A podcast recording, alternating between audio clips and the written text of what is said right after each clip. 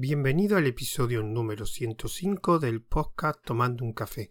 Mi nombre es José Jiménez y hoy vamos a reflexionar sobre un tema algo imaginativo que como en el título del audio pone, ¿qué pasaría si Linux fuera propietario? Bueno, en este audio lo que quiero es responder a la pregunta si el kernel de Linux fuera propietario. Bueno, ¿qué pasaría? ¿Realmente qué cambios se produciría? Lo primero es aclarar eh, qué conlleva esto de que sea propietario porque principalmente eh, sería que el código fuente no estaría disponible. Pues solo un grupo de desarrolladores podría conocer el código, evidentemente dirigidos por Linux Torvald, con lo que sería un desarrollo cerrado. No habría un repositorio público en GitHub, nadie podría hacer for. Evidentemente se perderían pues, el tema de, las libertades del de software libre, no tendría una licencia libre pero yo me voy a centrar en la parte del desarrollo, digamos, para saber un poco las diferencias más que en el tema de libertades, porque es un tema más filosófico que, no controlo bien, la verdad. Bueno, al no tener el código, fuente de kernel, como he dicho antes, eh, no habría for. Simplemente habría el desarrollo que, que hace el equipo de Linux Torvald.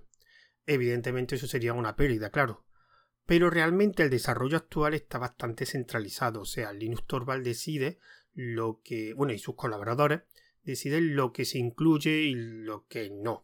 Además, es verdad que, aunque puede haber iFor, es verdad que el kernel de, digamos, en el repositorio eh, principal de, del kernel es el más usado. Es verdad que algunas distros como Ubuntu, Fedora y, también en diferentes cosas de hardware, pues tienen un kernel personalizado. Pues, por ejemplo, para las distros, pues generalmente lo que suelen hacer es pues, optimizar su funcionamiento, añadir ciertos módulos. Pero realmente si te pones a ver eh, todo el ecosistema de distribuciones, el kernel oficial es es el más utilizado y tampoco creo que utilizar un kernel oficial, ya que no se podría hacer for ni se podría hacer esa modificación y suponga un gran esfuerzo para Ubuntu, Fedora u otras distros. Es verdad que en el tema del hardware eh, es más complejo, porque mm, una de las cosas que tiene el kernel de Linux y, lo que proporciona que sea software libre es que se puede modificar y adaptar a muchos dispositivos. El kernel de Linux es utilizado en router, en NAS, en televisión y en otros dispositivos. Si fuera propietario, evidentemente sería más difícil. Haría falta incluir un kernel oficial para estos dispositivos. Incluso esto se podría hacer como un modelo de negocio. De yo, creo un kernel específico para tu hardware, pues eh, tiene una retribución económica o otro tipo de, retribución. Eh, todo este ecosistema tan diverso de hardware sería más difícil. No podrías cogerlo, eh, añadir lo necesario e integrarlo en tu hardware. Eso evidentemente no, se puede. Pero por otro lado, también se evitaría que determinadas empresas se aprovecharan del trabajo realizado en el kernel. Donde, pues, hay, de hecho, hay muchos ejemplos de empresas que generan muchísimo dinero con un kernel modificado de Linux, pero después no aporta nada. De hecho, incluso tienen kernel eh, de Linux y no proporcionan el código fuente, que ya ha habido algunos casos como creo que una marca de televisores que está de juicio porque no utilizando, digamos, el kernel de Linux y no proporciona el código fuente, cosa que por licencia es ilegal. Eh, entonces, eh, como he dicho, eh, no sería la. No es la primera vez que se ha descubierto este tipo de empresa utilizando el kernel de Linux y no deja disponible el código. solo, supuestamente, si es propietario, solo se permitiría un binario, como lo que pasa en todas las distribuciones de Linux. Aunque tú tienes el código fuente, tú lo que tienes un binario del kernel que es el que se ejecuta cuando arranca la distribución. Si el kernel es cerrado, podría pues, un sistema modular donde se podría pues extensiones, plugins, módulos y así personalizar un poco el kernel de Linux para adaptarlo pues, a determinados tipos de hardware. Otro aspecto que cambia radicalmente, evidentemente, es la forma de desarrollo. Claro, ahora mismo el kernel de Linux es algo colaborativo, eh, donde cientos de desarrolladores, ya sea de forma voluntaria o contratados por empresas, eh, trabajan de forma conjunta en el desarrollo del kernel. Es verdad que hay un, el, equipo de, equipo Linux Torvald, el que se encarga todo de organizarlo eh, para, que, para que sea un buen desarrollo, pero claro, si ahora el kernel es propietario, no todo el mundo podría participar, solo eh, digamos, sería un desarrollo más empresarial, donde un grupo reducido de gente pues trabajaría en el desarrollo. Ya no habría tantas empresas participando, ni tantos desarrolladores en su tiempo libre o, de otro tipo, o de forma externa no podrían participar, salvo que estén dentro del equipo de, de Linux Torvald. Evidentemente se podrían tener colaboraciones con empresas, o sea, si la empresa por ejemplo, Synology o un QNAP, porque, por ejemplo, un ejemplo de porque en sus dispositivos se utiliza Linux ampliamente, pues podrían tener un convenio con, el equipo de, Linux Torvald, pues para, digamos, personalizar, como he dicho antes, incluso sería un modelo de negocio, personalizar para el tema de los NAS. Google lo podría hacer lo mismo, se podría hacer colaboraciones, digamos, que se pasa como a otro desarrollador, desarrollo de código cerrado. Simplemente se hacen colaboraciones con empresas y se personaliza o se, configura pues determinado eh, eh, producto, en este caso el kernel. Otra cosa que, cambiaría también sería el modelo de negocio que financiara a este desarrollo. Claro, al ser un, no ser un, tan colaborativo como antes, al ser una, un, digamos, un desarrollo más cerrado, con menos gente, evidentemente, esa gente me imagino que cobraría, eh, porque ahora evidentemente no hay una empresa que se llame kernel que proporciona, o sea, paga o contrata desarrolladores. Generalmente los desarrolladores son gente externa. Lo que yo sepa no hay. De hecho, Linux Torvald tiene su trabajo aparte del desarrollo del kernel. Tiene su trabajo y una empresa que le paga. Evidentemente ese pago es por el desarrollo del kernel, pero no hay una empresa, fundación o algo. Si hay un desarrollo más clásico, un desarrollo cerrado, tendría que haber algún soporte o una fundación o una empresa más clásica que financie todo eso. Aparte de que tendría que haber un modelo de negocio, ya hemos dicho una forma sería aparte de módulos, personalizaciones, configuraciones. Eso realmente tendría que cambiar, porque nadie va a gastar dinero en contratar a alguien eh, para, para hacer un desarrollo de otra empresa. O sea, por ejemplo, nadie va a contratar a fulanito eh, para desarrollar el kernel de Windows. Lo va a contratar Microsoft, evidentemente. Bueno, y hay algo muy claro. El desarrollo es algo muy complejo, necesita tiempo, muchos conocimientos, en muchos casos una dedicación mm, exclusiva. Em, evidentemente no, no sé ahora mismo la cantidad de, desarrolladores que lo hacen en su tiempo libre o, o desarrolladores que están en nómina de empresa pero mm, yo creo que no es un trabajo que se pueda hacer en sus ratos libres, pues si ese desarrollo, ya de por sí en el desarrollo de software libre, como está actualmente, la mayoría de la gente, creo, y si no, que alguien en los comentarios me diga si hay un porcentaje alto, lo hace porque una empresa se lo permita o directamente una empresa le contrata para que haga un desarrollo en el kernel, pues si ese código es cerrado, esa, esa contratación, ese pago tendría que ser mucho, mucho más. Entonces aquí sí habría un cambio en el modelo de negocio. Entonces aquí tendría que haber diferentes fuentes de financiación, que ahora mismo el kernel mm, básicamente lo financia fundaciones o empresas, pero no hay eh, alguna empresa que se encargue a la gestión. Si es código cerrado, pues tendría que haber algo más, más centralizado y eso requiere financiación. Hay otro punto también que, que quiero que quiero analizar, y esto ya lo he comentado en otros podcasts, y ese cambio de modelo a, con código cerrado implica que el código sería de peor calidad. Aquí yo esta opinión ya la he dicho en diferentes sitios, incluso en, algún audio del podcast, quiero recordar. Yo siempre he defendido que la calidad de un código depende de la calidad de sus desarrolladores.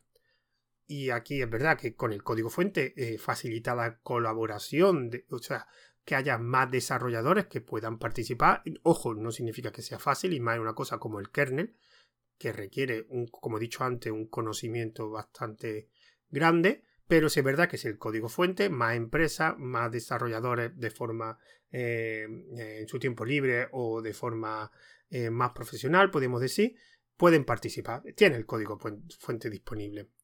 Ojo, bueno, y también hay más, más ojos que pueden vigilar y detectar errores. Así que el código fuente permite eso.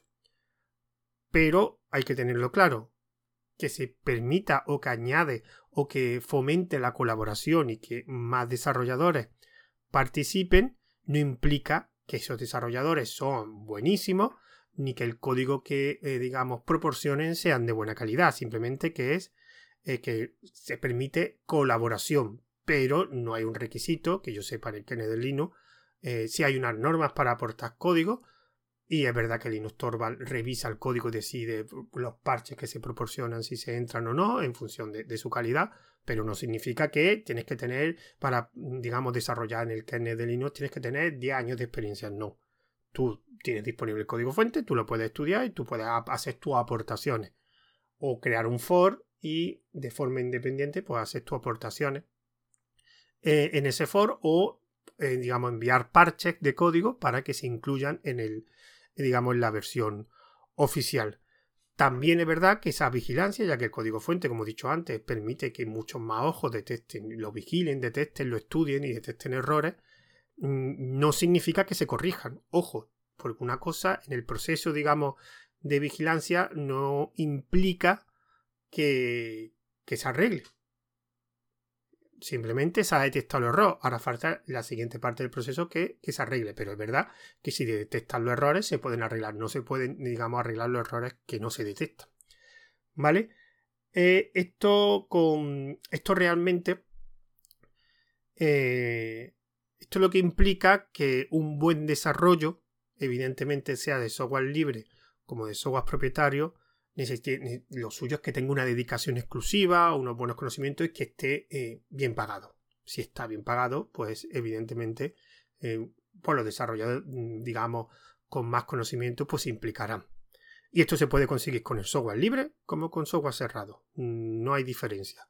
Que alguien pague por un desarrollador no significa que ese desarrollador solamente haga eh, software propietario, ni significa que todo el mundo que hace software libre son gente que no cobra. No. Pero es verdad que suele estar mucho mejor financiado eh, los programadores que hacen código, eh, software propietario con código cerrado. Es así.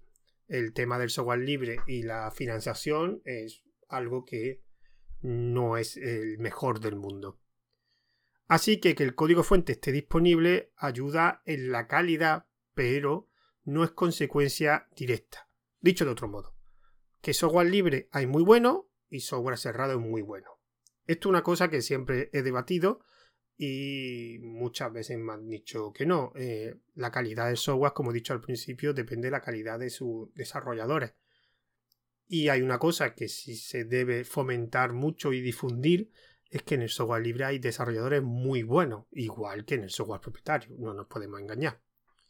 Bueno, y aquí mm, digamos que la palabra clave para mí es la confianza. Me voy a explicar.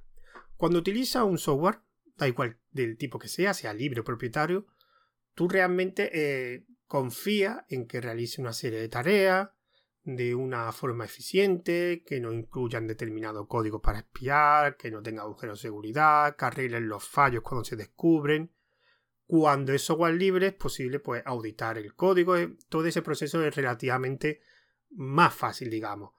Pero tampoco es habitual que la gente audite el, código de software libre, no nos engañemos. Hay determinados casos que sí se audita, pero la, la auditoría de código no es un proceso fácil y requiere recursos. Eh, y salvo los desarrolladores de esa aplicación, eh, muy poca gente mira el código para detectar errores. También depende de la herramienta o de la aplicación que hablamos. No es lo mismo una aplicación de terminal que tiene un desarrollador que el kernel de Linux que participa muchísima más gente. Contra más gente participe, más posibilidades de que eh, haya gente auditando el código o estudiando, analizando el código. Si el código es cerrado, nadie, salvo los desarrolladores, puede verlo. Punto. Pero eso no significa que no haya gente que estudie el comportamiento, que descubra fallos de seguridad, que descubra código espía. Evidentemente es más difícil, pero también existen técnicas como la ingeniería inversa que te permiten hacer esas cosas. Pero no significa que no se pueda hacer, o sea, de hecho lo hay en Windows tienen código cerrado y mucha gente estudia su comportamiento, descubre fallos. Ha habido casos en otros programas de códigos eh, propietarios, código cerrado, que por determinadas técnicas han descubierto que hay código que te espía. En Facebook ha salido 18.000 veces. Eh, en herramientas de Facebook han salido 18.000 veces que se espían, etc. Simplemente es más difícil y requiere pues, unos recursos y unos conocimientos mayores que si el código el software libre el código fuente está disponible. Pero vayamos al caso del, kernel de, Linux y su equipo.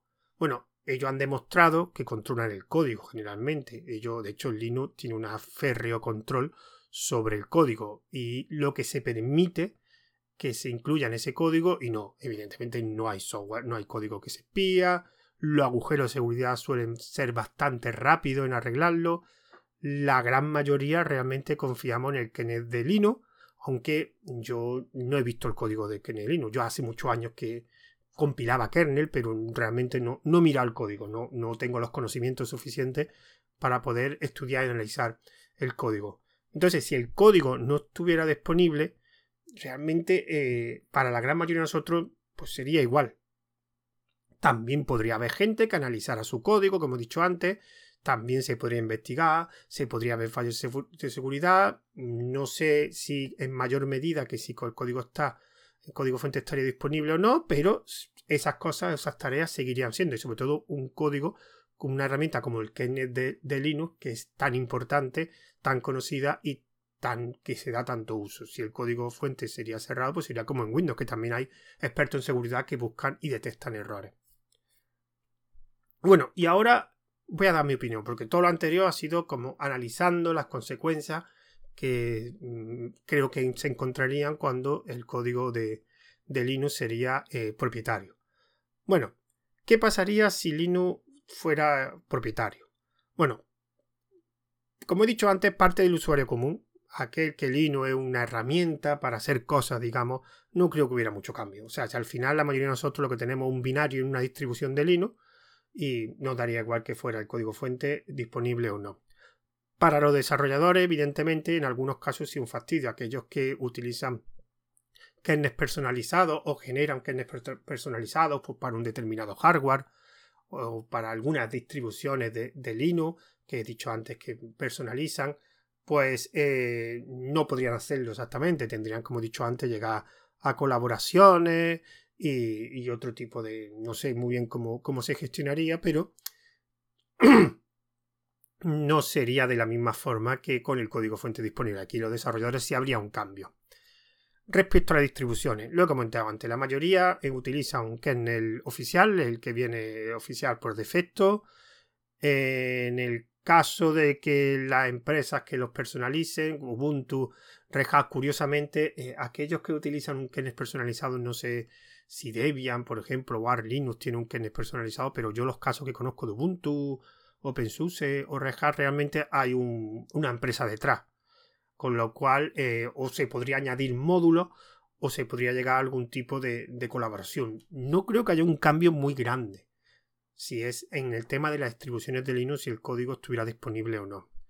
Evidentemente, donde yo vería el gran cambio o el comportamiento sería diferente es para el tema del hardware. Eh, es verdad que, que, lo que he comentado antes, eh, las personalizaciones para adaptarlo a multitud de, hardware, pues eh, en este caso algunos se hacen por empresa, como QNAP, Synology que he puesto caso, en otros casos son pues que distribuciones de Linux, no sé, por ejemplo, Raspberry, toda esta parte de ARM, pues generalmente son comunidades. Esta diversidad tan grande lo veo difícil que se pueda mantener, aunque pueda haber colaboraciones o se pueda añadir módulos, pero no es lo mismo, no es lo mismo hacer un for que añadir módulos o personalizarlo. Aquí creo que sería donde em, el cambio sería más grande. Pero, ¿qué otro kernel iba? O sea, o se crea otro kernel eh, de software libre o el típico el kernel hard que se podría si el kernel de Linux tuviera propietario pues posiblemente habría un kernel como hard que sería software libre y que se le daría un empujón muy grande para poder adaptarlo a hardware evidentemente. Por un por este motivo el kernel que se utiliza siempre es Linux y no el kernel de Windows o el kernel de MacOS aunque creo que el kernel de Mac eh, creo que viene de una FreeBSD, me parece, pero bueno, digamos el kernel de Windows no es el que sea, digamos, el que los routers no vienen con un kernel de, Windows, mm, ni Microsoft lo hace, ni las empresas cogen un kernel, cogen un kernel de Linux porque puede permite hacer esa adaptación. Aquí sería el cambio más grande. Al ser software propietario, eso sería muy diferente y no sé lo que pasaría realmente. Otro cambio muy grande, en este caso no me he metido, sería el tema de las libertades, porque ya no Linux no es solo código, un desarrollo, también está la filosofía del software libre, el tema de, de las licencias libres, las libertades que se le proporciona al usuario. Evidentemente, si el código es todo cerrado, todo eso se pierde. Aquí no se podría aplicar la filosofía. Entonces, realmente, salvo para el tema de hardware y también para los desarrolladores, la conclusión sería que para el usuario común le da igual que el código fuente. Yo tengo un binario. Realmente no me molesta. Eh, también el ecosistema de, de las aplicaciones de Linux no creo que tampoco, mm, salvo que sean algunas que requieran alguna modificación en el kernel, tampoco creo que, que estemos afectados. Las herramientas, las más habituales que utilizamos, que el kernel fuera propietario o no, no creo que le afecte. Resumiendo, que aparte de en algunos desarrollos y en el tema sobre todo de hardware, bueno, y el tema de, la filosofía del software libre, no creo que haya un gran cambio. ¿Esto significa que estoy de acuerdo de que se vuelva kernel propietario? No, simplemente ha sido una reflexión de si hubiera pasado algo, muy que no va a pasar. Y aquí realmente lo que quiero hacer énfasis es que muchas veces mm, para un conjunto de usuarios de Linux, como yo he dicho muchas veces, Linux es simplemente una herramienta, es como un Windows, es como un MacOS, es una herramienta donde hace cosas. Y lo que hay por detrás de esta herramienta, que si el código fuente está disponible, que es la licencia libre, hay un conjunto de usuarios que, que le da igual. Y de hecho, cada vez que Linux vaya subiendo en cuota de mercado y que más usuarios vayan utilizando Linux, esa proporción de usuarios que utilizan Linux como herramienta mm, será más alta. Y es una cosa que la comunidad de Linux tiene que aprender a llevarlo. Que hay gente que creen en el software libre, que creen que tiene que estar el código fuente disponible, pero hay otra gente que lo que quiere es utilizar Linux con determinadas herramientas, ya sean propietarias o ya sean de eh, software libre. Simplemente es una herramienta con la que hace cosas y la hace de forma, digamos, diferente a como la hace Mac y Windows, que por eso lo está utilizando en vez de los otros sistemas. Y poco más. Así que realmente si quieres eh, comentar esto, esto que he dicho, esta reflexión que ha sido más extensa de lo habitual, pues déjame comentarios, tanto en Ivo como en Anchor, en cualquier plataforma. O también tienes disponible lo siguiente de método de contacto, que es una cuenta de Twitter, que es tomando guion bajo un guion bajo café. También tiene una cuenta de correos, que es tomando un café También eh, estará disponible este audio tanto por Telegram, en el canal arroba tomando un café, y también está en Anchor FM y en Ivo con el nombre de Tomando un Café. Así que me despido de esta reflexión un poco más larga de, de lo habitual y no y hasta el siguiente audio. Adiós.